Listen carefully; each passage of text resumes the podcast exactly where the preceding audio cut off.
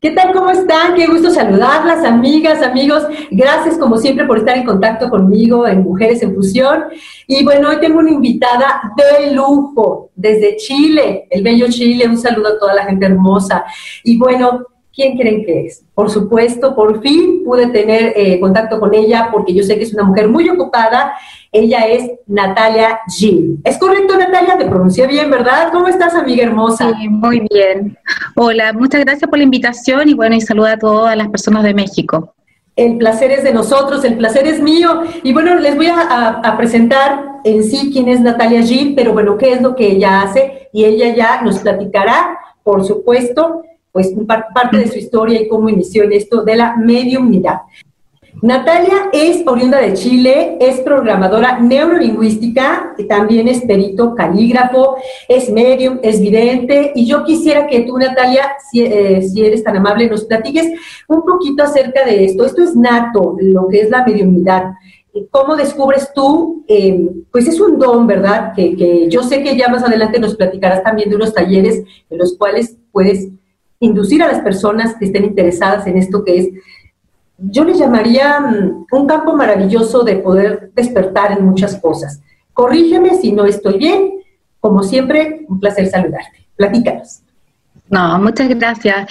Bueno, eh, ¿cómo, ¿cómo, comienza la mediunidad en mí? En realidad siempre, desde que nací, yo creo que, bueno, mi mamá siempre me contaba que yo conversaba de muy chiquita con los que a veces todos creemos que son los amigos imaginarios, porque yo soy hija única. Entonces, eh, bueno, la verdad que no era así, no es que eran mis amigos imaginarios, sino que siempre conversé con personas fallecidas.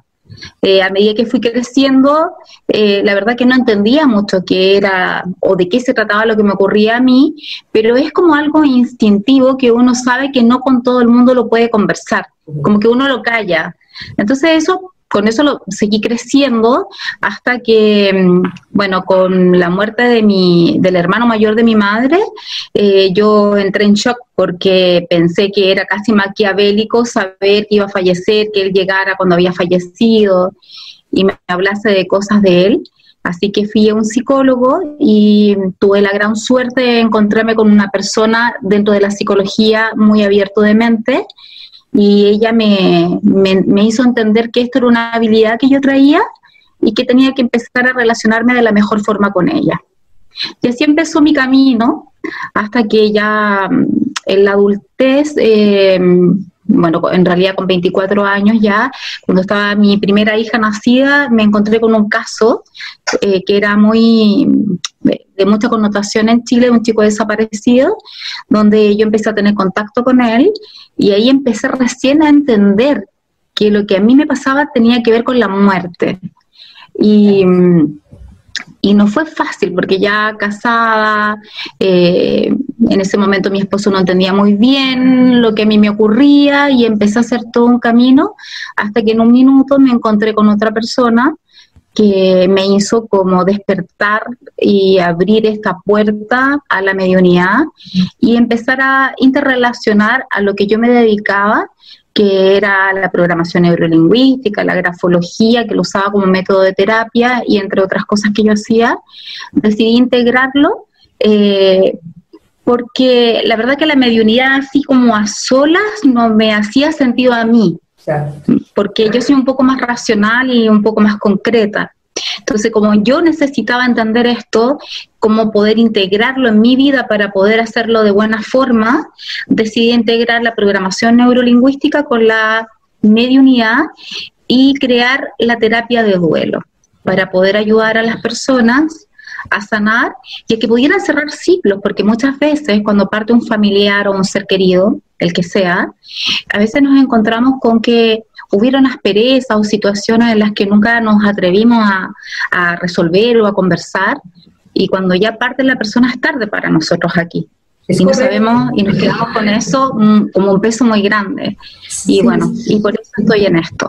Es importante eh, esa parte que tú haces eh, de intermediaria mm. con, con, este canal abierto que tú tienes para poder ayudar, que digamos que es parte de tu misión tan, tan interesante que tienes en la vida y que seguramente habrá mucha gente y tú también sientes esa satisfacción.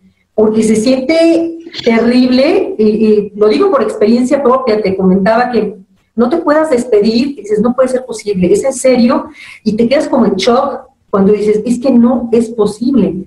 Y esto ayuda, efectivamente ayuda a que, yo creo que sean los lados, ¿no? Que se quiten los prejuicios de que es que no dejas que descansen en paz. Yo creo que estamos en un plano tan, lo siento así, eh, lo siento así, Natalia, que estamos en un, un plano paralelo y que debemos, y que ellos también sienten tranquilidad de que nosotros entendamos un poco eso, ¿no? Absolutamente. Lo que ocurre, bueno, dentro de la cultura de ustedes está también esto del Día de los Muertos, ¿no? Muchísimo. Eh, de hecho, está basada esta película Coco, que hicieron, que la encontré bellísima y me conectó y me hizo viajar en mí misma, el, niño de la película, el de la historia. Eh, la verdad que me pasan dos cosas con esto por un lado, aprendí a amar a la mediunidad porque antes la verdad que no la quería nada conmigo. Me complicaba la existencia porque, como bien dices tú, nosotros tenemos prejuicios con respecto a la muerte y además también tenemos creencias. Entonces, eh, lidiar con esas dos cosas, yo vengo de un origen católico, donde me formé en un colegio católico y practiqué dentro de la iglesia católica. Entonces, eso como que te choca en algún minuto. Y además la sociedad también, porque hacer algo como poco tradicional, como lo que yo hago, eh, se presta para mucha información de lo que realmente Exactamente. ¿no? Exactamente, pero cuando, cuando uno lo trata de hacer de la mejor forma y, profesionalizar la forma, buscar una forma respetuosa donde uno pueda ayudar a alguien, descubrí dos cosas en ese camino. Primero, que sí ayudaba a que las personas encontraran esa sanación, porque me encontré con personas que llevaban 20 años de duelo haciendo distintos tipos de terapia. Yo adoro la psicología, la psiquiatría, me encanta. Al contrario, creo que eso se apoya mucho en todo esto. Eh, sin embargo, habían personas que con ningún tipo de recurso ellos podían sanar. Pero cuando llegaban a este mm. encuentro y se daban cuenta que la persona seguía estando, como bien dices tú, como en una vida paralela a la nuestra, eh, hacían un cambio y en esos años mi hijo, el menor, él no hablaba mucho, pero sí me decía, eh, una vez me, me, emocionó mucho porque gracias a él logré entender lo que yo hacía. Me dice, mamá, la gente llega así, con la carita triste y se va así, me dijo, le sanas el corazón. Y él nunca sabía lo que, lo que yo hacía. Yo nunca le conté porque era muy pequeñito y difícil de entender lo que la mamá hace. Eh, pero también logré entender otro punto que era en que como vienen ingenieros, psicólogos, psiquiatras, he tenido científicos en, en la consulta, distintos tipos de religiones, logré entender que la gente está tan cerrada a, una sola forma de pensamiento que al encontrarse con esta información, que no soy yo, porque yo simplemente soy una comunicadora de esto, eh, ellos abrían su mente y lograban ver que había algo más allá. De hecho, habían personas que habían perdido la fe. Y que la fe no estoy hablando de una religión en específico, estoy hablando de todas las creencias que uno tenga. Y estas personas lograron recuperar la fe o simplemente creer en que había algo más allá de esta vida. Y eso sí, fíjate que logró hacer que yo amara más esto y me entregara mucho más a la mediunidad y hacer esta terapia de duelo que la trato de hacer con el mayor de los respetos, la responsabilidad y el amor posible. Así es, y así con ese mismo respeto, eh, y bueno, yo te pregunto a ti y te comento también que esto que tú haces de verdad para mí es maravilloso, es algo muy bonito. Y qué bueno que le pudiste dar ese enfoque porque por algo, por algo lo tienes, por algo, eh, todo es por algo y tú lo sabes, las, las circunstancias se acomodan siempre, los tiempos, todo es por algo, los tiempos de Dios son perfectos, las cosas que Dios nos pone son perfectas y por algo estamos aquí. Entonces, por algo estoy contactándote, eh, yo te seguí mucho y bueno, hay personas con las cuales he platicado y que mueren por ver esta entrevista y que me va a dar muchísimo gusto para que se den cuenta efectivamente de que sí hay personas que nos pueden orientar. Ahora tú tienes unos talleres buenísimos, Natalia, tienes un taller en, Puerta, platícanos un poco de ese taller también. Sí, bueno, en, los talleres que yo estoy impartiendo vía mm, internet, eh, presencialmente, no lo hago directamente yo, eh, son para que las personas que sientan que tienen alguna habilidad con respecto a la mediunidad o otras percepciones y, o, simplemente quieran eh, eh, entender esto de la espiritualidad y cómo sentirse conectado con una energía, preparé este taller para que todas esas personas pudieran empezar este camino y, y, la verdad es que lo que yo hago en ello es entregar el conocimiento que yo he adquirido durante todos estos años de aprendizaje falta aprender mucho más porque uno nunca termina de aprender en esto. Uno siempre ve un lado del prisma, pero uno no logra ver todos los lados y todas las caras. Así que trato de entregar todo lo que más puedo dentro de estos talleres y la verdad que nos hemos sorprendido mucho porque hay muchos que realmente ellos se sorprenden eh, de lo que logran hacer dentro de los talleres y la información que les logra llegar, a pesar de que estamos todos virtualmente conectados. Ahora, ¿cómo vive el día a día Natalia Gil? ¿Cómo lo vive en una vida normal, obviamente? ¿Cómo, cómo eh, cierras ese canalito cuando estás con tu familia, cuando estás en, un momento que dices, o estás en cualquier lugar y de repente, no sé, ahorita tú y yo estamos platicando, o estás en algún café con una amiga despejándote, y de repente te, suele pasar como, como se dice en las películas, por ejemplo, que ves, ves a alguien que en ese momento necesita que tú lo, lo contactes o, o, que necesita dar un mensaje a un ser querido y que tú dices, ¿ahora qué hago? O sea, o puedes bloquear eso para, para no escuchar voces, o sea, ¿cómo funciona? ¿Cómo los ves? ¿Cómo los escuchas? como te comentaba al comienzo, cuando tuve que empezar a buscar una forma de, conectar la mediunía y todo lo que yo hacía para poder concentrarme en algo, y eso hice la terapia de duelo, eh, la verdad es que llega un punto en que uno no sabe si está de este o del otro lado. Y eso me volvía loca porque tengo familia y yo tenía que estar aquí, no podía estar solo allá. Entonces, la única forma, en realidad mis hijos fueron mi cable a tierra. Eh, sin embargo, eh, a ver, eh, cuando yo voy a un restaurante, y esto es una anécdota que me ocurre en Uruguay, estaba en un restaurante con unas amigas, eh, habíamos ido a un taller allá, eh, porque siempre me gusta aprender nuevas cosas, y estábamos sentadas en un restaurante cenando, y de repente llega el papá de un señor que estaba sentado solo en una mesa. Y yo dije, ay, no, dije yo qué terrible, porque no, no quería que me pasara eso, y menos públicamente, no, no, no, yo no quería nada de eso. Bueno, y el señor insistía en que le hablara a su hijo, insistía en que le hablara a su hijo, y yo dije, bueno, el restaurante estaba repleto, atestado de gente. Entonces yo dije, bueno, eh, si usted quiere que yo le hable a su hijo, entonces haga que quedemos solo, porque yo así no lo voy a hacer. Bueno, de repente siento que hay, menos, hay más silencio en el restaurante, miro y no hay nadie, solo quedaba su mesa y la nuestra. Así que dije, ya está, o sea, tengo que hacerlo. me paré de la mesa, mis amigos salieron porque ellos también así como que un poco les espantaba lo que yo hacía, así que salieron y me paro delante del señor y le digo, señor, disculpe, mire, está su papá, disculpe, yo, yo hago esto, me pasa esto, el señor me miraba con cara de que no entendía nada, un señor como alrededor de 50 años.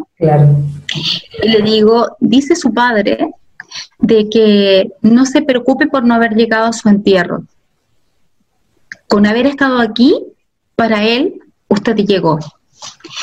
Y, el señor se levanta y se pone, yo pensé que le iba a dar un infarto, y le dio un celoso tan intenso a él, eh, y él me cuenta luego, bueno, le dio otros mensajes más a su padre, eh, fallecido, y él me dice que él viajó desde Europa, que vivía en Suiza, Suecia, y que había viajado y que no había alcanzado a llegar realmente al entierro de su padre, a su sepelio.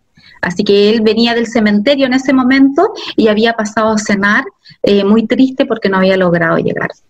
Así que esa fue una de las primeras historias de, los restaurantes o hoteles o, en la calle, que a veces me, me, ocurren cosas, que si realmente del otro lado la persona fallecida no mueve todo para que yo tenga un espacio más privado para hacerlo y no sea realmente importante, no lo hago porque me da mucho miedo cómo lo recibe la otra persona. Tú no sabes qué, qué, impacto puedes crear en esa persona. Ahora, algo importante, ellos, eh, cuando nosotros partimos al otro plano, no tenemos obviamente ya las cuerdas vocales, ¿verdad? Pero ¿cómo se comunican telepáticamente? ¿Cómo, cómo pueden lograr tener una comunicación contigo? Uy, conmigo una comunicación bien curiosa. Eh, y cada, como que a medida que he ido eh, eh, cursando el tiempo, a medida que, van pasando los años, como que todo, como que cada cierto tiempo cambia la comunicación. O la forma de que ellos se comunican conmigo o yo me comunico con ellos, nunca entiendo quién, quién es con quién. pero por ejemplo ahora me ocurre de que yo escucho que ellos me hablan, es como si estuvieran al teléfono conmigo o me estuvieran hablando así al oído pero al mismo tiempo me hacen sentir física y emocionalmente todo lo que vivieron en esta vida terrenal y me ocurre algo más mágico, que yo lo encuentro mágico porque a mí me encanta el cerebro, como piensa, y es como que si yo tuviera dos cerebros en ese momento y yo pudiese ver cómo piensa y sentir cómo piensa la persona que falleció. Entonces, hay personas que a veces me han escuchado por algún motivo que yo estoy en sesión, bueno, acá mi familia, que como estamos todos en casa encerrados, a veces me, me alcanza a escuchar algo de que estoy conversando y me dicen que yo finalmente hablo, a veces con, con como con otro acento, con otra tonada, que no es la mía. Entonces la persona que está al otro lado dice que yo hablo muchas veces con las mismas palabras que hablaba la otra persona. Yo antes de entender la mediunidad, ves que escuchaba un ruido, salía corriendo como claro, porque me asustaba. Después que empecé a entender la mediunidad, me di cuenta de que ella es una forma que ellos tienen de comunicarse con nosotros. El tac-tac, el cerrar puertas, escuchar ruidos con la losa, a veces sentir que alguien se sienta en tu cama. Pero con respecto a las mascotas, eh, cuando he logrado tener comunicación, porque hay, veces que las personas piden una hora conmigo, yo como no sé con quién se van a comunicar, entro en sesión y de repente me encuentro con que hay un animalito. ¿Ok? Y, la verdad que es mm, de las sesiones como que te llenan más el alma. Claro. Porque es como un amor tan, tan puro, tan limpio, que, y bueno, como es un poco telepático, lo que ellos van, yo me río porque siempre digo que me falta hacer y mover la colita cuando es un perrito, pero eh, pero dan pruebas de vidas muy concretas, de cosas que les gustaban, y a veces mucho más concretas que nosotros, porque como vienen desde la personalidad cuando se presentan las personas fallecidas, eh, cuentan en realidad la versión de ellos, de cómo ellos veían, veían la vida, y nosotros siempre estamos esperando acá terrenalmente desde nuestro ego y desde nuestro egoísmo, que el otro diga lo que nosotros queremos escuchar, entonces, es diferente, en cambio, cuando tú estás esperando de una mascota, solo esperas lo que sea. Y no solamente perritos, gatitos, me ha tocado con caballos, conejos. Yo una vez así como muy curiosamente, me tocó algo así como muy levemente que sentí una tortuga. Yo dije, no, y dije lo que sí. De hecho, yo no comunico a personas que vienen, prefiero no hacer la sesión cuando vienen a, a ver nomás de cómo funciona esto. La verdad que no, no hago la sesión y también no dejo que se cree una dependencia eh, cuando hay personas que quieren nuevamente hacer una sesión como muy reiterativa sin una necesidad concreta, yo mm, le cancelo la sesión. Es algo que hago continuamente y para mí quizás es algo cotidiano, para otras personas le llega mucha información. Entonces, eh, está tan información que te llega que de repente uno no sabe en qué parte meterla de su cerebro, de su ser, y, no es fácil. Más cuando tú perdiste un hijo o, cuando te ocurrió algo muy fuerte con alguien que tú amabas y no logras entender. Entonces, eh, cuando te llega toda esta información, eh, es importante integrarla. Entonces, si yo perdí un hijo y quiero sentirlo al mes siguiente y al otro mes, creo que con eso no hace ayuda. Uno tiene que integrar, entender y dejarse un tiempo para poder, eh, desde este dolor, transformarlo en amor, porque finalmente nunca nadie nos enseñó a vivir con la muerte. Eso, fíjate, como bien lo decías al inicio, aquí en México, eh, bueno, nosotros hasta de la muerte nos burlamos porque hacemos frases y que ahí viene la calaca y que te va a llevar, y bueno, hablamos un montón de cosas. Yo de un tiempo para atrás, hace unos años atrás, no me gustaba ni el tema, o sea, yo escuchaba la muerte, yo veía las calaquitas y las calaveritas, o, me las compraban de chocolate, aquí, aquí las hacemos de dulce, el Día de Muertos para ponerlas en el altar me hiciste entender que, el morir no es malo, nada más vamos a ir a, otro lugarcito donde ya no, ya, no, ya no necesitamos sufrir por lo material, que tenemos que desapegarnos de muchas cosas y mejor estar en paz. Sí. Porque hay gente que se dedica en vida a arreglarlo de afuera, pero lo que, nos, lo que va a salir es lo que traemos adentro y si eso está mal, ahí es donde tenemos que reflexionar. ¿Estás de acuerdo? Es que eso es súper real. Nosotros, yo, yo por ejemplo en los talleres siempre digo de que la tarea empieza por casa y ser buen samaritano no es ayudar siempre a los demás, sino que intentar saber qué es lo que nos ocurre a nosotros con lo que pasa en nuestro entorno que trabajar cotidianamente. Yo lo trabajo todos los días con mi familia, no me resulta, a veces sí me resulta, porque uno comete muchos errores todos los días. Entonces uno tiene que trabajar en uno para para llevar la mochila menos pesada cuando nos toque partir. Y eso es, de verdad que es cierto. Hay mucha gente que inclusive el desapego terrenal se le hace tan complejo porque tiene tantas cosas pendientes emocionales, ¿eh? emocionales. Y hay algunos que tienen tantos apegos materiales que el de solo pensar en quién le deja qué cosa a quién ya se le hace tortuoso. Entonces es muy complicado.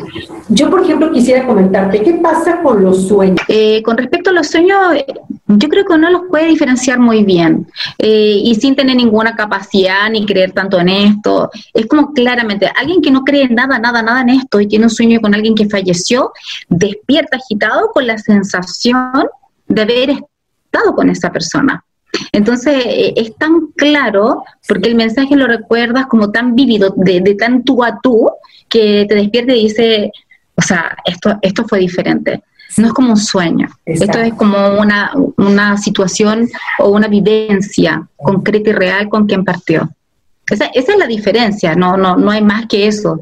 Uno sabe que se comunicó con el otro, lo sintió realmente, el abrazo, el beso, el aroma, el sonido de la voz que, nos cuesta tanto recordar cuando ellos partieron hace tiempo, mirar el rostro, porque se va poniendo difuso con el tiempo. Así que no tenemos una fotografía o, o algún video que nos lo recuerde, pero, pero sí es la única forma.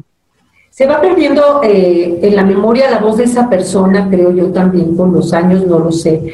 Pero sí es, sí es muy interesante. Eh, hay muchas personas que me preguntan cómo pudieran ellos, eh, sin tener una habilidad quizás como la mía o como otros como que son más perceptivos, yo creo que la única forma es desde el alma hablarle a quien ya no está acá y antes de acostarse, eh, pedirle que a través del sueño o de ese descanso que uno va a tener, nos puedan llevar ese plano o ellos venir al nuestro para poder tener ese encuentro que siempre añoramos tanto. Ahora, ¿por qué no le ocurre a muchas personas? Es porque están tan ansiosos de repente o tienen tanto dolor que van cerrando todos los canales y muchas veces no creen en nada de lo que están escuchando. Entonces eso también hace que uno de repente ni siquiera perciba que ellos nos están dando señales eh, que, que, ¿cómo se llama?, que cotidianamente nos dan, estando despiertos, o que a través de los sueños nos dan. Natalia, ¿qué tan importante es poder hablar con ellos? Eh, yo tengo ese hábito, ¿no? De platicarles, oye, ¿te acuerdas de aquello? Lo que es que se me olvida. Y de repente estar, sí, dándoles una oración y todo. El contacto con ellos, que luego dicen que, que, que los molestamos y bueno, hay muchos tabús en esto, sobre todo por la religión, ¿no? Pero yo creo que al contrario, es algo padre, ¿no? A ver, primero, eh, es muy importante, yo creo, mantener esta comunicación, sobre todo para los que quedamos acá. ¿Por qué razón?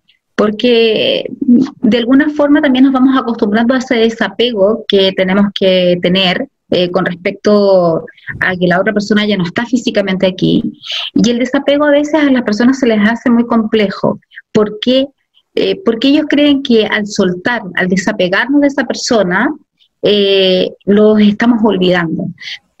y eso no es así, por el contrario. Cuando nosotros nos estamos comunicando con ellos, lo que estamos haciendo es revalidar que ellos siguen existiendo y que ellos siguen participando de nuestra historia de vida, de los que quedamos acá, de cuando nos casamos, de cuando cumplimos metas, de cuando tenemos hijos, de todo lo que vayamos desarrollando, ellos van siendo partícipes de esa historia de vida aunque estén del otro lado, y no los estamos molestando, no estamos dejando que ellos no descansen, por el contrario, estamos haciendo que ellos se sientan orgullosos de nosotros cuando nos ven vivir, nos ven superar nuestros obstáculos y también superar el duelo, porque como dijimos antes, no estamos acostumbrados a convivir con la muerte y la muerte es parte de la vida, es una continuidad de nuestra vida. Y debemos de verla de otra manera tenemos que aprender a verlos de otra manera. Y en sesión pasa mucho, cuando la gente llega a sesión y no logra entender eh, cómo uno se comunica, es importante que ellos sepan y entiendan que cuando hay un medio de por medio, siempre los va a comunicar desde la esencia del ser que está del otro lado. Ellos saben de que si tú estás presente en una sesión conmigo y yo te empiezo a hablar de que Juan eh, eh, le gustaba limpiar los vidrios, tú me vas a decir, jamás hizo eso porque nunca le gustó limpiar los vidrios. Que si yo te digo que Juan le encantaba ir a jugar el golf, tú me vas a decir sí. En realidad sí, él jugaba el golf. Pero yo como medio tengo que comunicarle a la persona que está presente qué es lo que me está diciendo la persona fallecida, porque si no tú no tienes sin pruebas de vida cómo reconocer y validar que la persona que yo que está hablando a través de mí es quien tú quieres comunicarte. Así es, ahí va otra pregunta. En este caso, ¿Qué información te otorgan? El puro nombre para que tú, puede haber confusión, que de repente se pueda presentar otra persona eh, que no es, en este caso. Mira, en sesión funciona de, de la siguiente forma. Eh, yo siempre rezo desde mi creencia para conectarme y sentirme tranquila de que estoy protegiendo el espacio, pero cuando llegan, ellos se comunican auditivamente a través de mí, luego yo siento que se integran en mí y yo puedo sentir física, emocionalmente, y que yo digo que esto es como mágico, tener dos cerebros en ese instante y poder pensar un poco cómo piensa y entender cómo razona el otro. Pero también pasa que a veces, por ejemplo, llega alguien a mi consulta que viene un poco confuso de con quién se quiere comunicar, y cuando yo estoy en ese acto de la comunicación, a veces llega más de una persona. Entonces de repente, por ejemplo, yo me quiero comunicar con mi abuelita María, pero también llega mi tía Julia y llega Amanda. Entonces ellos empiezan a dar comunicación de eso. No siempre dice los nombres. No, no siempre se identifican con el nombre de pila, a veces dan apodo o a veces siempre empiezan a contar su historia de vida, pero es imposible no reconocerlo, porque lo que dicen es tal cual son ellos. Si hay alguien que es introvertido, son introvertidos, si hay alguien que es más comunicador, lo es, más sociable. Los mentirosos también mienten en las sesiones, pero para que uno sepa que es parte de su personalidad. Y ¿Algún apodo, no? ¿Algún apodo quizá que, que, Recuerda que yo le decía, por ejemplo, no sé, chaparrita o chaparrito, claro. O, algo así, o sea, cosas que, como es que, es que yo me he dado cuenta en tus entrevistas que, que te han hecho, efectivamente por medio de, cosas que pudieran parecer muy simples o sencillas, pues la gente dice, sí, es que eso nada más era entre él y yo, o entre ella y yo, mi mamá es la única que me decía sí, sí. ¿no?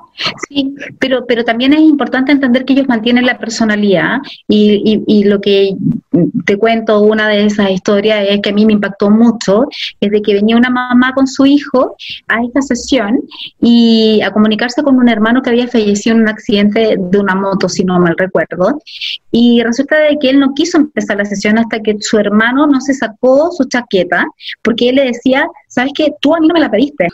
Entonces él le decía, eh, bueno, ellos se miraron, se pusieron pálidos y él se saca la chaqueta, la deja un costado. Hicimos una sesión maravillosa y antes de terminar la sesión, el hermano fallecido le dice a su hermano que estaba ahí presente, dice, ahora te la puedes poner porque ahora sí te autorizo y todo lo que está en mi habitación es tuyo, lo puedes ocupar cuando quieras. Eh, yo mm, miraba así medio espantada porque decía como tan, tan, tan terrenal todo. Y ellos me decían que no, que esa era su personalidad. Él no le gustaba que le tomasen un lápiz sin él haber dicho, este, eh, yo lo permito. Entonces era una prueba de vida muy concreta de que él era así. Sí, claro. Sí, siempre va ocurriendo. No, no, no. Y así podríamos seguirle, pero yo te agradezco muchísimo esta entrevista. Es un placer saludarte desde aquí de México. muchas gracias a ti, Tessy. Hasta Chile, precioso, gente hermosa de Chile. Aquí está la, como, como decimos en México, para muestra un botón. Aquí Natalia. Muchas gracias. Así decimos acá. Y bueno, que no sea la última, Natalia. Espero pronto volver a tener alguna otra entrevista contigo. No, muchas gracias a ti y muchas gracias a todas las personas de México que siempre están ahí eh, apoyándome en mi trabajo y, muchas gracias nuevamente a ti, Tessy, por permitirme estar un poquito allá y quizás con esto ayudar a muchas personas. Al contrario, Natalia, ten muy bonito día, buenas tardes, buenas noches, como digo yo, porque ya sabes que esto del Internet nos pueden estar viendo en cualquier hora de, y en cualquier parte del mundo, ¿no? Exactamente, así es. Bueno, cuídense mucho y esperemos que esta pandemia no se transforme en una pesadilla para todos nosotros, cuidémonos y, y bueno, y que todos salgamos muy bien de esto. Así debe de ser, así debe de ser. Todo tiene que acomodarse en su lugar eh, y bueno, hay que tenerlo, ¿verdad? Así es. Gracias, Natalia. Un besito. Igualmente, ten muy bonito día. Gracias a todas mis amigas y amigos que nos están viendo. Recuerden, esto es Mujeres en Fusión y bueno, no se pierdan esta entrevista maravillosa y todas las que siempre les presento en mi canal de YouTube y en redes sociales. Hasta la próxima.